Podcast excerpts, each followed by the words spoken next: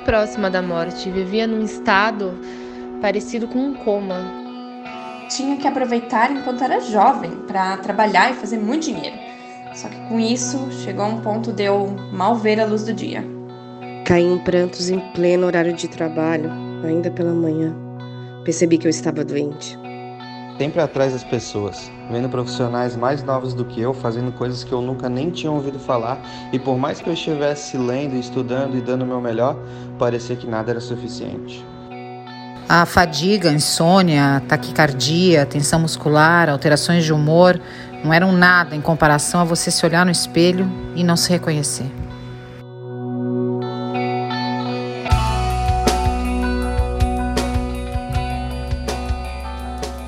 Impactante, não é mesmo? Estes são relatos reais, inclusive de arquitetos e designers, de hábitos que parecem tão inofensivos. Acostumados às rotinas aceleradas, profissionais de todos os segmentos compartilham nas redes sociais a falta de tempo de ócio e das poucas horas de sono. Essa sensação de sucesso, da glamorização do trabalho excessivo, pode trazer consequências diretas na saúde e despertar uma doença que afeta o psicológico com diversos sinais do desgaste na parte física. Uma descoberta do psicanalista Herbert Freudenberger nos anos 1970, após ter sido experienciada por ele mesmo, trouxe à tona os sintomas e as consequências da síndrome de burnout. Burnout um termo inglês que significa algo como queimar por completo. Já pensou o quanto este transtorno, cada vez mais comum, é também devastador? Então pare um pouquinho e preste atenção nos sinais.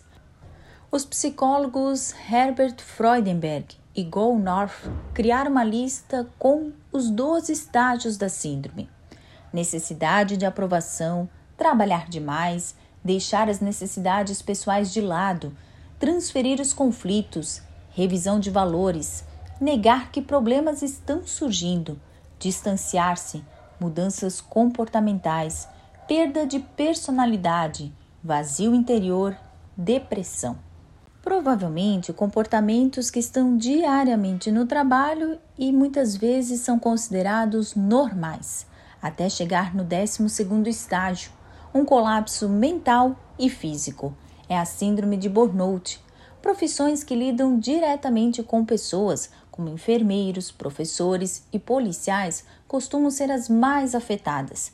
Mas isso não exclui as pessoas que trabalham em escritórios. Jornalistas, publicitários e arquitetos também são propensos a desenvolver esta síndrome, principalmente os que trabalham virando noite.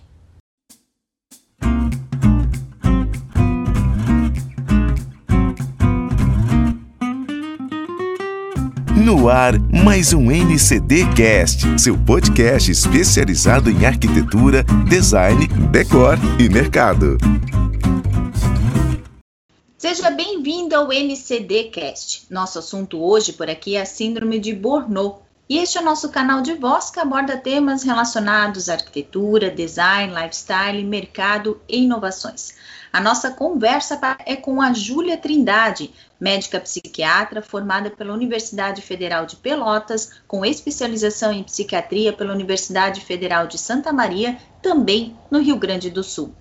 Júlia, obrigada por aceitar o nosso convite e participar dessa conversa sobre um tema tão relevante para o mercado de trabalho. Eu que agradeço pelo convite, é um prazer estar aqui com vocês e discutir esse tema tão importante e em tempo de pandemia, em tempo de home office, uh, um aumento dos casos, né? A gente tem percebido que está todo mundo esgotado. Relacionado ao trabalho, a gente está percebendo um aumento também muito grande. O esgotamento físico e mental associado ao trabalho já afeta 3 em cada 10 brasileiros. Isso, na verdade, essa pesquisa ela é antes da pandemia, né? É, como a gente percebe os riscos de desenvolver burnout? Então, a gente tem uma combinação ambiental, então, o tipo de trabalho que eu desenvolvo, a gente sabe que tem algumas profissões como jornalista, atendente de telefone, profissionais da saúde, profissionais que lidam direto com uh, situações de conflito, que tem mais tendência já pelo tipo de trabalho. A gente tem uma combinação uh, de como a pessoa funciona. Então, pessoas que são mais perfeccionistas, que têm uma necessidade de estar no controle, que acabam se dedicando ao trabalho, tem querem sempre aquela perfeição, também tem mais uma tendência. E a gente sabe que as mulheres, especialmente por uma questão de dupla, tripla, às vezes quatro, quatro uh, tipos de jornadas diferentes, também tem uma maior tendência. Ah, mas então quer dizer que todo mundo vai ter? Não, né? Senão todo mundo ficaria doente relacionado ao trabalho. Mas a gente tem uma combinação. Eu sempre falo que qualquer situação de adoecimento mental, a gente tem que ter uma, é uma receita de bolo. Não adianta ter só o ingrediente, a gente vai ter que ter uma combinação de fatores para que isso aconteça. Você citou na, na tua resposta que, que as mulheres né, são muito propensas, e aí as pesquisas mostram que o burnout, inclusive, ele é mais comum e nas mulheres, e um dos fatores é a razão de natureza histórica. Mas esse é o, é o principal fator, o único fator? Na verdade, são vários fatores. A gente sabe que uma questão do tipo de trabalho que as mulheres desempenham, o tipo de rotina, né? A gente tem uma questão histórica relacionada à mulher cuida da casa, a mulher cuida dos filhos, a mulher agora entra no mercado de trabalho. A gente tem um contexto histórico uh, de uma cultura machista que a gente acaba tendo um aumento desse funcionamento. E as mulheres, de forma geral, são preparadas para cuidar de tudo. A gente é treinada né? E a gente tem um funcionamento que acaba que a gente quer dar conta de tudo.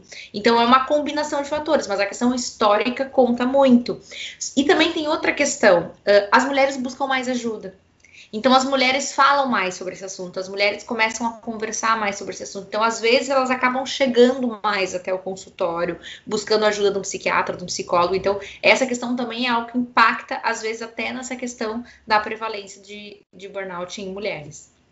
Inclusive, o, muita gente pensa o burnout como algo intangível, né? E, e a síndrome ela ainda é um tabu é, em muitas situações, né?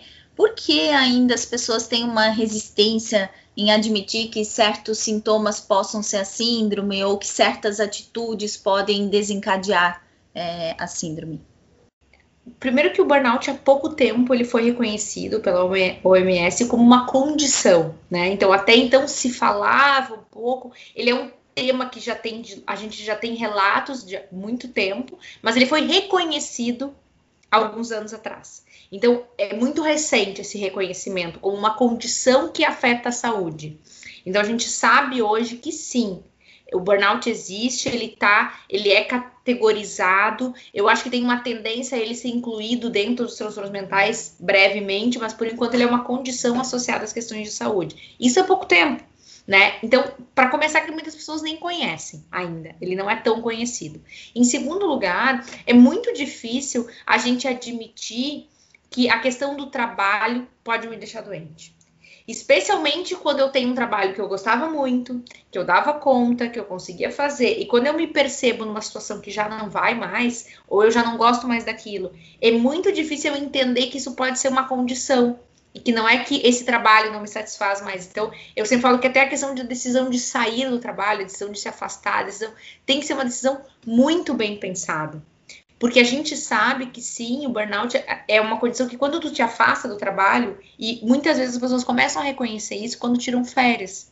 A pessoa tira férias, ela fica super bem, ela consegue relaxar. E aí ela volta para o trabalho e nos primeiros dias ela já começa com aquelas sensações que ela está tendo. Então, é uma das questões que a gente tem que começar a olhar. E tem outra característica que eu acho em relação ao trabalho, que ao longo dos anos a gente foi criando a ideia de que o trabalho tem que ser a nossa vida. Ah, não dá tempo de eu almoçar, não dá tempo de eu dormir, não dá tempo de eu fazer nada, e isso é glamorizado.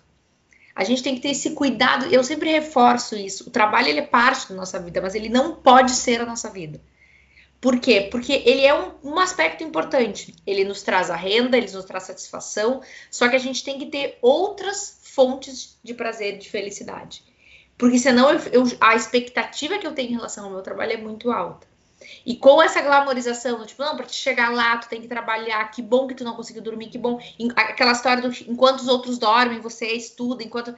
isso é muito ruim, porque isso estimula uma dedicação excessiva e essa dedicação excessiva de forma descontrolada pode realmente nos levar a um problema de saúde. Inclusive, é, essa frase que você citou, enquanto os outros dormem, você estuda, você trabalha, é, já tem o complemento, né? Em várias situações já, já há quem diga, ah, enquanto os outros é, dormem, você trabalha, estuda e desenvolve a síndrome de burnout, né? Então, é, é algo que é, envolve muito equilíbrio, né? E aí, nesse sentido, a gente tem como medir é, um padrão para medir é, o, o burnout? Não, na verdade a gente não tem nenhuma escala, né? A gente sabe que a gente, as pessoas vão aos poucos percebendo que ah, primeira coisa eu preciso demonstrar que meu trabalho está muito bom, eu começo a ficar fazendo muito de forma muito intensa, meu trabalho tem que ser o melhor pedido, tem que ser o, melhor possível, e eu começo a fazer a mais, né? Então começa com uma necessidade normalmente de dar conta de tudo, especialmente em empresas, em locais que tu tem um risco, ah, pode ser que eu seja demitido se eu não mostrar o meu melhor trabalho possível. Eu começo, começa com esse funcionamento, de querer ser o melhor possível. Aí daqui um pouco eu começo a abrir mão de coisas que me fazem bem, porque eu tenho que entregar, eu tenho que entregar aquela demanda, eu tenho que trabalhar no final de semana. Eu começo a deixar de fazer muitas coisas. E aí eu começo a achar que o trabalho e eu não, eu tenho que me dedicar por esse período porque é, para eu ter sucesso, para eu me sair bem, eu tenho que dedicar todo esse tempo da minha vida para o trabalho. Então, vai aos poucos. A gente não tem uma, um grau para medir. A gente não consegue. A gente, através do quadro clínico, a gente vai entender como essa pessoa está funcionando e aí a gente vai dizer se essa pessoa está com burnout ou não. Júlia, e no, no começo da nossa conversa, você falou que tem características de pessoas que são mais propensas, né? É, as idealistas, as perfeccionistas, as que se dedicam em excesso ao trabalho, também as que são muito organizadas, as que são muito críticas e as que são muito exigentes é, consigo e também com os outros, né? Só que essas características, muitas vezes, elas estão enraizadas na forma de viver essas, dessas pessoas, né? É, como a gente muda de uma hora para outra? É, as, é o que eu falo, porque às vezes é, é o funcionamento que deu certo, até porque assim, ser crítico, ser exigente, ser dedicado faz com que eu tenha resultados. Né? Então, é, às vezes é o jeito que a pessoa funciona. Então, não vai ser fácil mudar de uma hora para outra, até porque a gente tem que encontrar o equilíbrio, né? Do que se eu deixar de ser dedicado, se eu deixar de entregar meu trabalho, é ruim também, né? Então, muitas vezes, com autoconhecimento, com terapia, com momentos de lazer, quando a pessoa consegue uh, equilibrar, pensar, não, eu tenho que ter um momento do dia em que eu me sinta bem. O que, que eu gosto de fazer? Ah, então eu gosto de assistir um filme. Então, em algum momento do meu dia, eu preciso encaixar o meu momento de lazer. Eu preciso, por exemplo, tem, ter atividade física, fazer atividade física. Tem que ser, isso sim, é uma questão de qualidade de vida.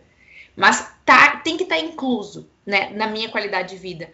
E outra coisa muito importante é aprender a dizer não eu preciso dizer não. Em alguns momentos, o meu chefe vai lá e vai me entregar uma demanda que eu sei que não vai dar para entregar. E eu tenho que treinar isso, dizer, olha, tu tá me entregando essa demanda aqui, é isso que eu consigo te entregar. É difícil? É. Só que é aquilo que eu falo, porque é muito comum, eu atendo muitos pacientes que já estão no, com quadros de depressão, ansiedade, pós-burnout, que eu falo, é aquele limite que tu não deu lá no início, que agora a gente tem que aprender a dar. Por quê? Ah, mas e se eu, não, se eu disser que não vai dar conta? É uma questão que as empresas precisam olhar. É uma das coisas que eu falo que, uh, primeiro que se tem uma, uma questão relacionada ao profissional que busca uh, atendimento psicológico e psiquiátrico.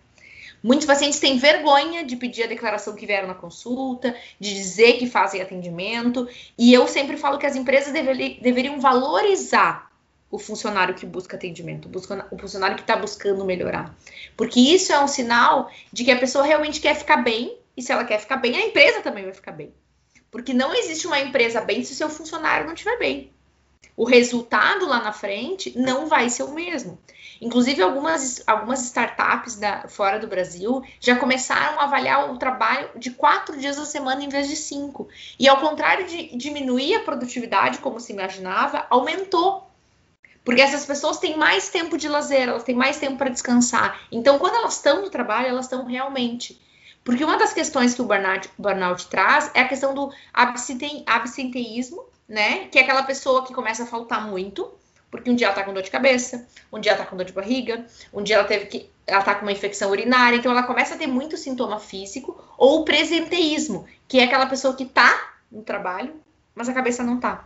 Ela tá só de corpo presente. E aí ela começa a não conseguir entregar os resultados, aí ela já não quer falar com os colegas, aí ela já começa a se isolar. Aí, se ela trabalha com o público, ela já não consegue mais ter essa uh, olhar para essa pessoa com um afeto, com carinho, no sentido de atender bem essa pessoa. Então a gente começa a ter esse comportamento dessa pessoa que lá atrás teve essa dificuldade em dizer não. Então, autoconhecimento é uma das questões principais, combinado com momentos de lazer e atividade física. Júlia, e a síndrome ela não escolhe também uma categoria profissional, assim como ela não escolhe um perfil de pessoa, né? É, o esgotamento ele faz parte de, de, o esgotamento mental, né? Ele faz parte de qualquer função. É, mas lá no começo, é, no começo do podcast a gente cita que, por exemplo, os arquitetos estão na lista das profissões com maior propensão a desenvolver a síndrome. É, o que, que define esse padrão de profissional que, que tem essa propensão?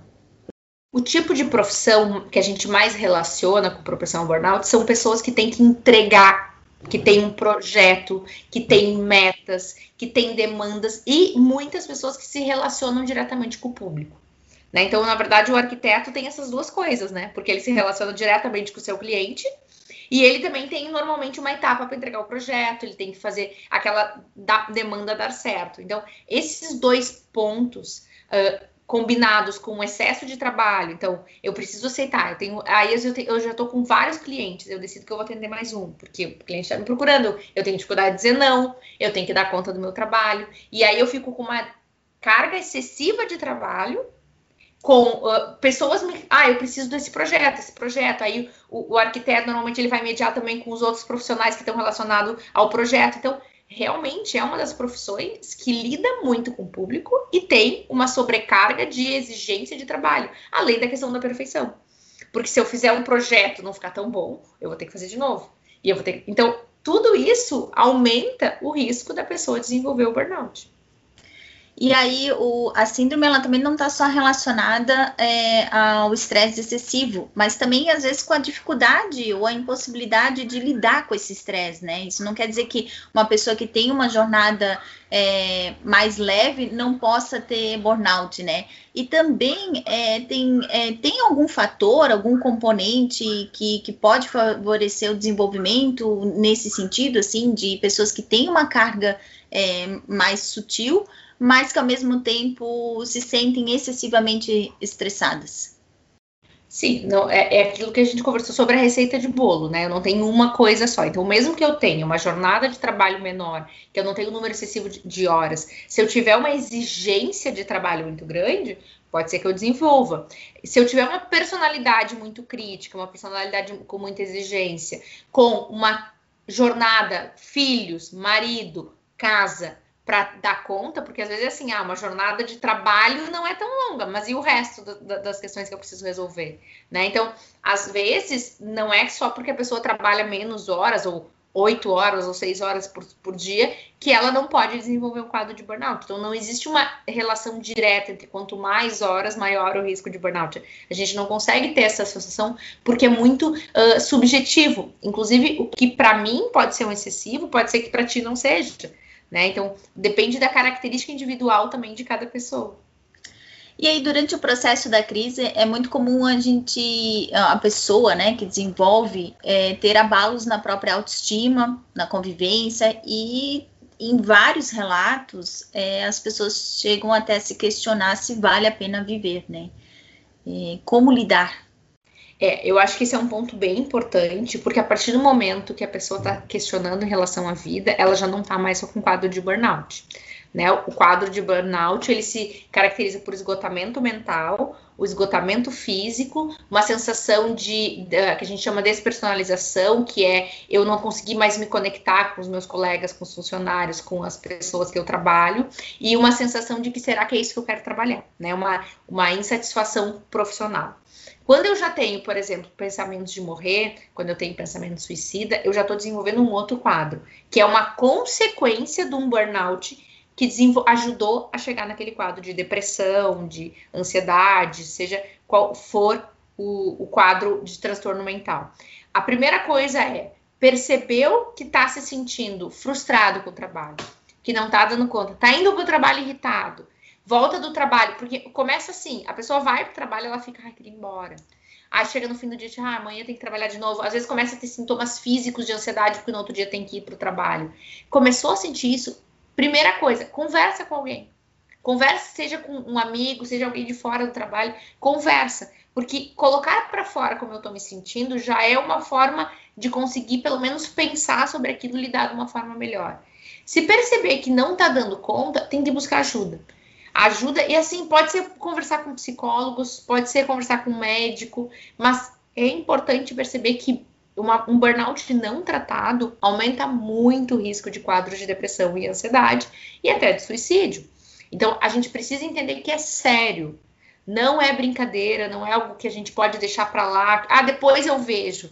A nossa saúde mental, ela é super importante. Eu sempre falo que tu consegue trabalhar com o braço quebrado, tu não consegue quebrar, trabalhar se o teu cérebro estiver quebrado, vamos dizer assim, né? Então, a gente consegue adaptar muitas coisas físicas, mas se o meu cérebro, se a minha mente não está funcionando bem, fica muito mais difícil de eu dar conta de tudo isso. E aí admitir que não está dando conta e tá tudo bem não dar conta, é o primeiro passo para que as coisas comecem a melhorar. Então, não estou conseguindo fazer isso. Tá bom, vou conversar com alguém. Não, conversar com um amigo, com alguém que eu gosto, não está dando conta. Então, eu vou buscar ajuda de um profissional para poder entender se eu realmente estou com um burnout, se eu realmente estou só estressado, se eu realmente estou esgotado, se eu preciso de férias, se eu preciso me afastar do trabalho, se eu preciso trocar de trabalho. Porque muitas vezes o que a gente percebe é que às vezes a pessoa vai precisar trocar de trabalho para poder diminuir essa sobrecarga. Dependendo do tipo de trabalho que ela faz, muitas pessoas não têm essa possibilidade. Então a pessoa tem que se tratar, tem que ficar bem para poder lidar com o trabalho da melhor forma possível. Essa é, essa seria a minha próxima, o meu próximo questionamento. É, para um resultado eficaz, a gente já conversou um pouquinho ali, é, é também importante adotar medidas preventivas, né? Isso, o que, que significa isso na prática? E também é, o tratamento não, não quer dizer sempre mudar de profissão ou de carreira, porque as pessoas também acham isso, né? Eu, eu desenvolvi a síndrome é, trabalhando ne, nessa área, e agora eu vou ter que. Isso também cria uma ansiedade, né? E agora, o que, que eu vou fazer da minha vida, né, Júlia? Não é, não é em todos os casos que é dessa forma, né? Não, primeiro que assim, como é que a gente faz para poder prevenir isso? É aquilo que a gente conversou um pouquinho, né? Atividade física, momentos de lazer, limites. Então, eu consigo fazer isso, isso aqui não vai dar para fazer. Então, saber até onde que eu consigo ir e, se, e buscar ajuda se necessário.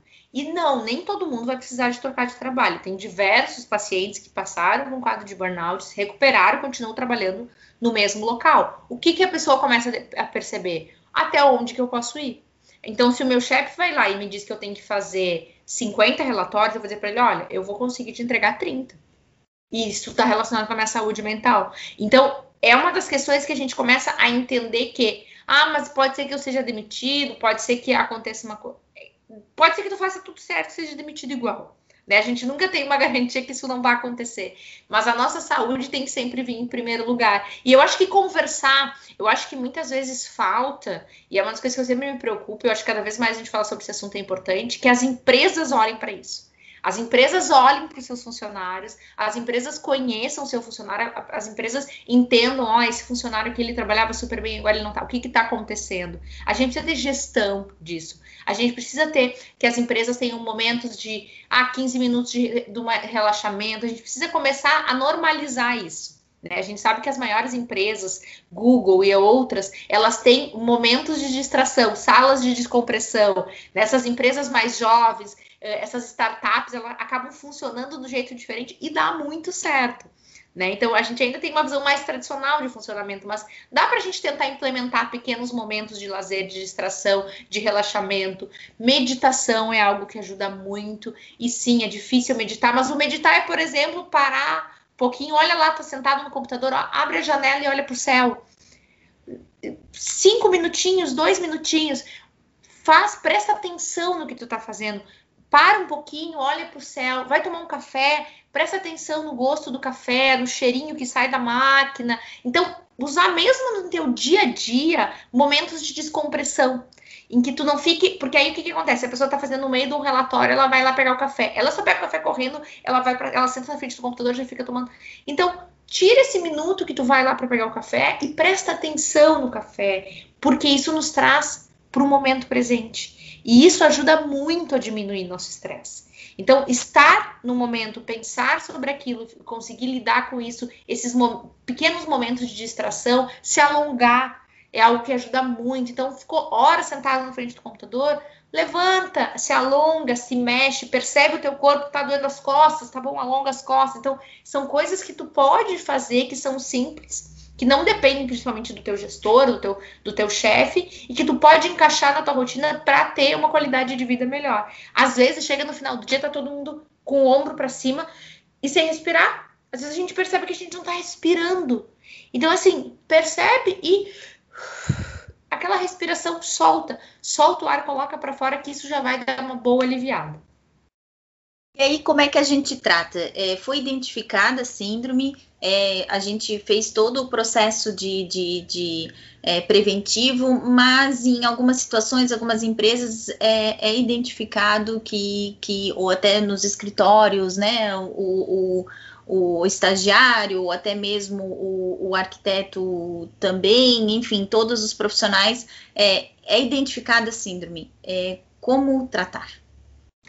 Primeiro a gente vai ter que identificar se essa pessoa está apenas com burnout, que já é muito um, um quadro uh, importante, ou se ela tem alguma comorbidade, que é a maioria das vezes acontece. Então ela desenvolveu junto um quadro de depressão, junto um quadro de ansiedade. Então a gente vai ter que tratar de acordo com o que essa pessoa tiver tem só tá só com burnout, não chegou a desenvolver um quadro depressivo, não chegou a desenvolver um quadro ansioso. A primeira coisa que a gente vai fazer é combinar com essa pessoa a questão em relação ao trabalho. A gente vai definir, tá, vamos fazer, tu vai poder fazer isso, vamos, vamos tentar diminuir a jornada. Algumas pessoas vão ter que sim ficar afastadas por um período, e a gente sabe hoje que quanto mais curto esse período, mais fácil é o retorno ao trabalho. Então, às vezes, a gente ficava com essa ideia de, tipo, não, vamos afastar muito tempo. Claro que isso é individual, o médico que vai avaliar quanto tempo, se vai precisar ficar afastado ou não. Mas, às vezes, a gente percebe que, às vezes, fica difícil de voltar quando eu fico muito tempo afastado. Então, a gente tenta melhorar a qualidade de vida dessa pessoa, se necessário afastar, conversar sobre o que, é possível fazer. Às vezes é uma troca de, de função dentro do próprio escritório, dentro da própria empresa, ou às vezes mudar um pouco, ah, tá home office, vai para o trabalho. Então, são coisas que vão ter que ser conversadas para tentar ajustar da melhor forma possível. E também tratar se tiver algum quadro associado, depressão, ansiedade junto, que isso é bem importante. Júlia, é, o, a síndrome de burnout, ela já era um grande problema no Brasil, né, pelas estatísticas antes da pandemia. Mas migrar o escritório para casa, ou até mesmo trabalhar no sistema híbrido, é, potencializou é, como a gente vai, vai lidar com, com, com, essa situação. E também em relação ao, ao isolamento social, qual é o impacto é, no, no desenvolvimento da, da síndrome? Então, a questão do, do home office aconteceu que a partir do momento que eu não tenho mais uma diferença entre o que é escritório, o que é o meu emprego e o que é a minha casa, isso já aumenta a atenção, porque é como se eu tivesse o tempo todo no trabalho. Eu perco um pouco da minha referência, que é sai de casa, trabalha, volta para casa. Outra coisa, a questão do telefone, do celular, do contato. Eu tô o tempo todo, porque as pessoas mandam mensagem às 10 da noite, afinal eu tô em casa meu trabalho é em casa, então não tem horário mais. Então, a, as pesquisas ainda não saíram relacionando a questão do burnout na, na, pandemia, mas é muito possível, um aumento gigantesco. Eles já têm pesquisas com os profissionais da saúde, por uma questão óbvia que tá, do que está acontecendo, mas é bem possível que essa transição para o home office, para muitas pessoas, seja um fator de estresse. Porque eu perco daquela coisa, eu uso a minha sala, porque assim, a maioria das pessoas não, é, não trabalhava home office. Então ela não tinha um escritório preparado em que ela entrava, fechava a porta e saía. Teve que adaptar na sala, na cozinha, na sala, com as crianças correndo. Então, assim, teve, uma, teve que ter uma adaptação que antes não precisava. E aí eu perco muito essa, essa referência do horário para entrar, horário para parar de trabalhar, horário para o meu almoço. E isso causa, sim, um grande estresse. Então, é bem importante que a pessoa tenha Pode ser num cantinho, pode ser numa mesinha, um local onde é o seu local de trabalho, mesmo dentro de casa. Não dá para trabalhar no, lugar onde eu faço minha refeição. Não é que não dá, mas a gente tem que tentar, e a gente já passou um pouco de tempo assim, em relação à pandemia, para tentar pensar em alternativas, para tentar ajustar um local onde eu possa trabalhar. Até porque, com a pandemia, eu não tenho meus momentos de desestressar que para muitas pessoas era sair encontrar os amigos, para muitas pessoas era ir numa festa, para outras pessoas era ir em eventos. Então, assim, tem coisas que eu ainda não consigo fazer, porque estamos em pandemia, e que me ajudavam a liberar esse estresse e que eu conseguia desligar um pouco do meu trabalho. Então a gente tem um aumento da minha carga de trabalho, porque eu estou em casa, estou recebendo mensagem, telefonema, e-mail o tempo todo, e eu tenho pouca, poucas opções de o que fazer para desestressar. Né? Agora sim já está podendo sair fazer atividade física na rua, o que é super importante. Eu sempre falo que atividade física ela é uh, um marco na vida, assim. Então a pessoa precisa, a partir do momento que ela começa a fazer, ela precisa continuar, porque a persistência vai ajudar muito. Os estudos já mostram que a atividade física previne depressão e ansiedade. Então a gente precisa incluir atividade física. Então eu preciso achar outras formas de ter um momento de lazer, mesmo que eu esteja dentro de casa. Eu preciso ter essa regra do que, ah, 10 horas terminou meu horário de trabalho, eu não vou mais responder mensagem de trabalho. 10 horas da noite já é muito, porque a gente tem que ter um, um limite, porque até por causa questão do sono. A questão do sono é super importante. Precisa dormir bem. Não está dormindo bem, tem que ver o que está fazendo. A gente chama de fazer a higiene do sono. Será que está deitando com o celular na frente, com a luzinha, estimulando o nosso cérebro a ficar acordado? Será que está fazendo coisas muito. Uh, trabalhando até tarde, aí trabalha, pensa, pensa, pensa, aí chega cinco minutos depois, não, agora eu vou deitar para dormir. Então, a higiene do sono é super importante porque o sono é importante para que a gente possa ter uma qualidade de vida melhor. E isso inclui prevenir o burnout também. Muito obrigada por teres aceitado nosso convite, por dividir teus conhecimentos sobre um tema que é tão relevante, tão importante, apesar de ser ainda muito novo é, em geral, né? Ele é extremamente importante para que a gente entenda a dinâmica do mercado de trabalho e até mesmo as relações interpessoais, né? Mais uma vez, muito, muito obrigada. É, eu sei que a tua agenda está super apertada, então disponibilizar um horário para a gente é bastante significativo. Muito obrigada. Eu que agradeço pelo convite, um prazer estar conversando aqui com vocês, especialmente de um tema que é super importante, super relevante e a gente precisa falar mais. Então, quanto mais a gente falar, mais as pessoas vão ter acesso à informação e menos pessoas a gente vai, vão ter deixando estourar e ficar muito doente para poder buscar ajuda. Informados, conseguimos entender um pouco melhor as consequências e as válvulas que detonam a síndrome de burnout. Num 2021 ainda muito desafiador emocionalmente, sentimos o impacto de lidar com a ansiedade, pânico, angústia, medo da perda, da morte do desamparo. Os relatos reais do começo deste podcast desmistificam o conceito de sofrimento como frescura e assumem a vulnerabilidade e fragilidade. O autoconhecimento e a prevenção são fundamentais para manter o equilíbrio na saúde emocional e criar um final feliz para um capítulo da vida de superação. Bom, hoje o burnout faz parte da minha história, mas é uma pequena parte diante de tudo que eu aprendi e das portas que se abriram em função do que eu vivi. Percebi que conseguiria voltar a ser feliz, reconstruir a minha vida é, às vezes, é, tudo que precisamos é um pouco de coragem. Este podcast tem relatos e informações pesquisadas em sites científicos e reportagens de UOL, publicações da editora Abril, BBC e Organização Mundial da Saúde. As vozes, como os depoimentos, são de pessoas fictícias que aceitaram colaborar com esta produção.